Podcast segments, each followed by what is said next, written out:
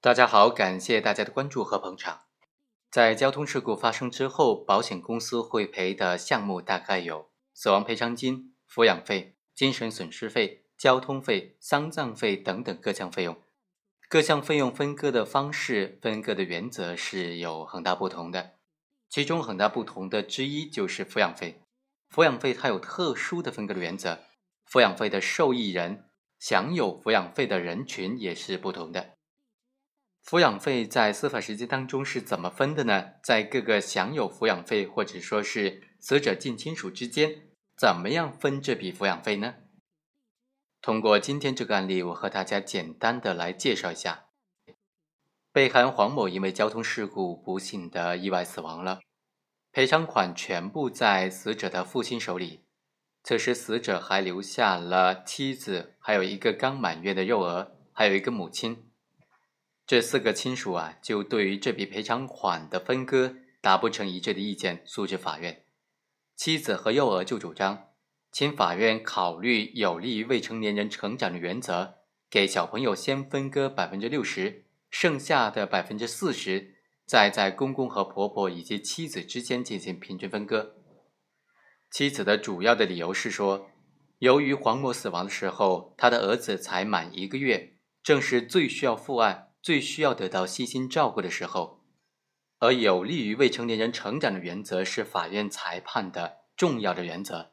因此，请法院在分割这笔赔偿款的时候，尤其是在分割抚养费的时候，充分的考虑未成年人成长教育的需要，给予特别的照顾多分。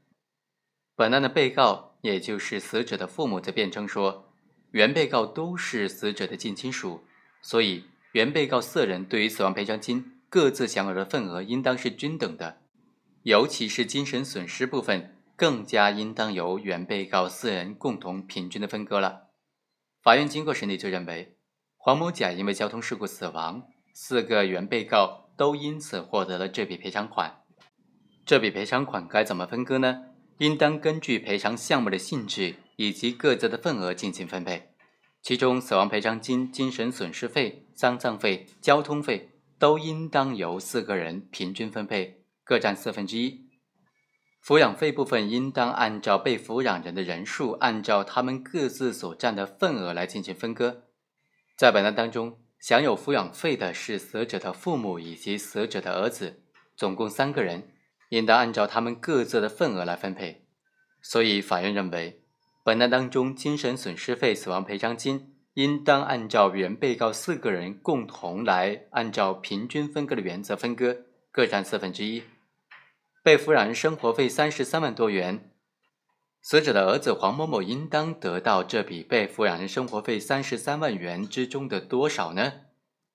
这就涉及到比例的计算问题了。这个比例该怎么得出来呢？应当是黄某某的所有得到的抚养费的数额除以。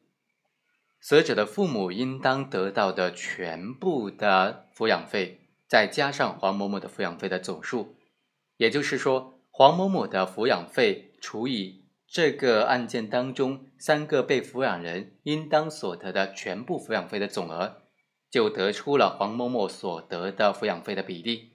然后呢，拿这个比例再乘以实际上赔付的被抚养人的生活费三十三万多元。这样就可以计算出本案当中死者的儿子黄某某所应得到的抚养费的数额了，总共是十二万多元。好，以上就是本期的全部内容，我们下期再会。